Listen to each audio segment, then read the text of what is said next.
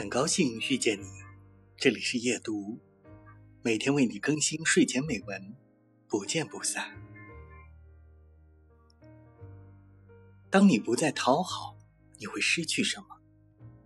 很多人感觉要赢得别人的喜欢、尊重，只有讨好、迎合这一条路，所以对他们来说，一旦放弃讨好，就意味着失去一切，失去朋友，失去爱情。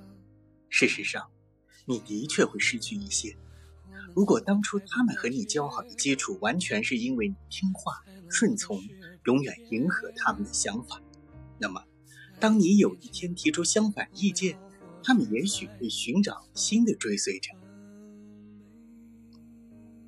当你觉醒的那一天，你会明白，他们也许从来没有一天当你是真正的朋友。那种看似亲密的友情里。